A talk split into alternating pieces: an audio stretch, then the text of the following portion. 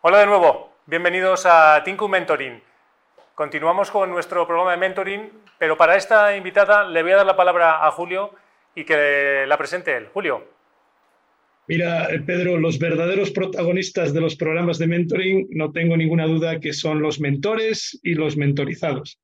Y sabes que en este programa nos gusta pucear dentro de las relaciones y conocer un poquito más de esos grandes secretos dentro de la confidencialidad que se viven en estos procesos de mentoría. Y para ello hoy nos acompaña Laura Navarro Villanueva. Muy buenas tardes, Laura. Hola, buenas tardes, Julio. Encantada.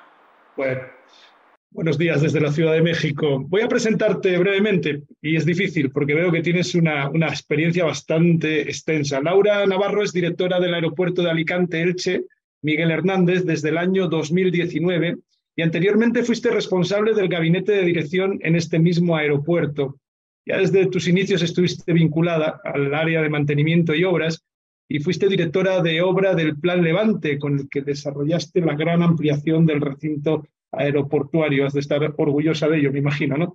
Laura también es ingeniera industrial, es PDD por el IS, compañera, y ha realizado estudios de posgrado en la Universidad de Cranfield, Reino Unido, y en Aviation Management.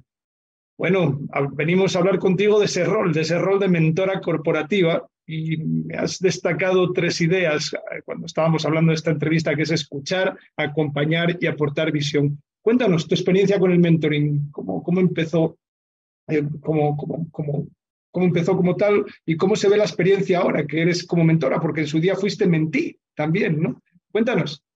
Así es, yo empecé en la segunda edición, eh, fui mentí en la segunda edición y para mí fue en un momento de mi carrera en el que pasaba de la parte técnica a la parte de gabinete y fue fundamental. El proceso para mí fue la verdad es que fue magia, ¿no? lo que decían un poquito antes, fue súper enriquecedor. Y luego, una vez desarrollado ese proceso, he sido mentora, bueno, sigo formando parte de la red de mentoring, pero he sido mentora de tres personas diferentes y se vive pues con muchísimo compromiso. Yo creo que con, la, con el compromiso de haber recibido mucho y querer dar, ¿no? es un proceso de generosidad, porque sin esa generosidad es, es complicado, formar parte mm. de esto. Em, ya te digo, yo he formado parte desde el inicio y soy una ferviente defensora del mentoring y en AENA sobre todo porque somos una empresa muy descentralizada con muchos centros, 46 aeropuertos, servicios centrales y ayuda mucho, es un catalizador realmente para las relaciones y para, y para la empresa en sí. Muy bien, bueno, buenas, buenas tardes. Buenas tardes. Aunque nos hemos saludado antes fuera de cámara, pero bueno, también te lo digo aquí. en la segunda edición de 10, que lleváis de 11 que hay ya, o sea que bastante tiempo, ¿no? Y venga, te voy a hacer una pregunta un poco más difícil. Que siempre nos, nos, hablan de, oye, ¿qué, ¿qué, hace falta para ser mentor? ¿Qué hace, falta, ¿Qué hace falta para ser mentora, Laura? A ver, yo lo decía cuando me preguntasteis un poco cuáles son las características. Yo creo que hay tres fundamentales. Una es escuchar, o sea, escuchar y de escuchar de manera activa, porque es verdad que escuchando con ganas te das cuenta de que hay mucho que no se dice y que está ahí.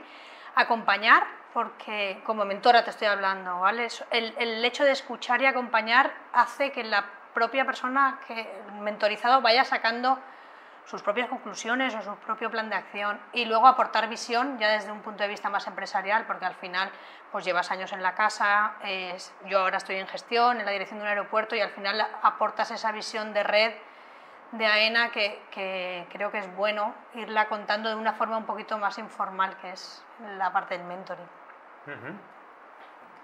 Me lo apunto. yo, presumo, mucho de que soy asturiano ¿eh? y cada vez que voy por, el, por mi pueblo, allá en la montaña, y le digo a qué me dedico, la gente me mira raro. Pero luego lo explico y dicen, ah, hombre, pero eso, eso del mentoring es algo que hacemos de manera natural. Bueno, es cierto que se hace de manera natural, pero muchas personas se enfrentan a ello como un reto que, les, que es desafiante, ¿no? Como tal. Eh, seguramente ha habido algún momento, ha habido alguna fase durante el proceso de mentorías que has tenido que para ti ha sido un auténtico desafío. Cuéntanos, Laura. Mentora de, he tenido tres mentís y la primera de ellas em, me lo tomé con una responsabilidad y lo viví con más presión, ¿vale? Porque había aprendido tanto de mi proceso y estaba tan contenta que piensas, ¿seré capaz de aportar lo mismo, ¿no? Y recuerdo que que esa primera puesta en común que comentaba Elvira, en la que nos llamaba y nos pregunta, ¿estás contenta? ¿Cómo lo ves? es como decir, ostras, yo no sé si, si seré capaz de... O sea, a mí me pones delante una hoja, una, técnicamente lo que sea, y yo aporto, pero ¿tú, ¿tú crees que yo seré capaz? Y el tener detrás la organización, el que esté Elvira, porque es verdad que, que la habéis llamado de muchas formas, pero es el alma mater de, este proceso. Saber que está Begoña detrás y bueno, que tiene apoyo, dices, bueno, pues oye, si han pensado en mí, será que... Será por algo, ¿no? Será por algo y descubres, descubres también, pues eso, capacidades que crees que no tienes por venir de una parte más técnica y que luego están ahí y agradeces porque te enriquecen un montón.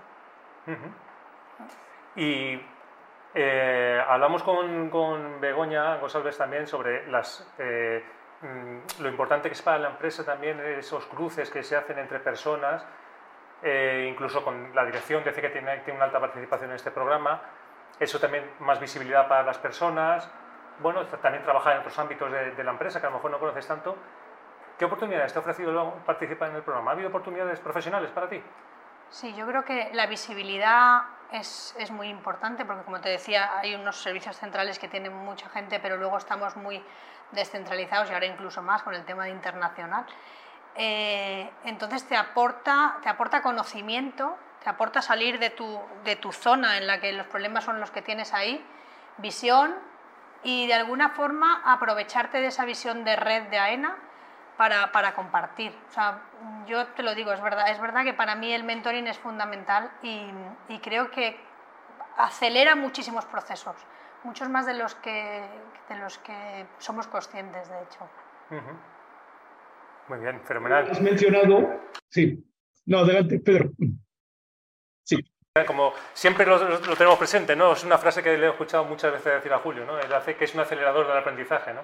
Entonces, cuando decirlo acelera, automáticamente nos salta la frase porque la tenemos, la tenemos como muy presente. Yo lo tengo, lo relaciono con un catalizador, igual yo por mi parte industrial, pero es verdad. es verdad que lo es, es verdad que lo es. como, como buena ingeniera que eres. No tengo duda, yo he llegado al mentoring porque eh, he descubierto que en la vida la mejor manera que tengo de aprender es eh, de los que saben. ¿eh? Leer libros y todo eso está muy bien, pero cuando ves que alguien sabe hacer algo, vas, le preguntas, dejas que experimente con él y eso te acelera tu proceso de aprendizaje. Has mencionado tres competencias, escuchar, acompañar, aportar visión yo añadiría una que para mí es de las favoritas que debe tener un buen mentor, es eh, contar historias. El abuelo Cebolleta, que decía yo, historias cortas además. Y si además lo combinamos con esa filosofía que nos contaba eh, Begoña en otra entrevista del sentido del humor, eh, damos, digamos, un ingrediente clave, ¿no? Anécdotas simpáticas que nos inspiren y que nos hagan entender qué es lo que ha pasado en, en las relaciones de mentoría. ¿Cuál es? ¿Nos puedes contar alguna? ¿Alguna anécdota simpática sobre el programa que hayas vivido?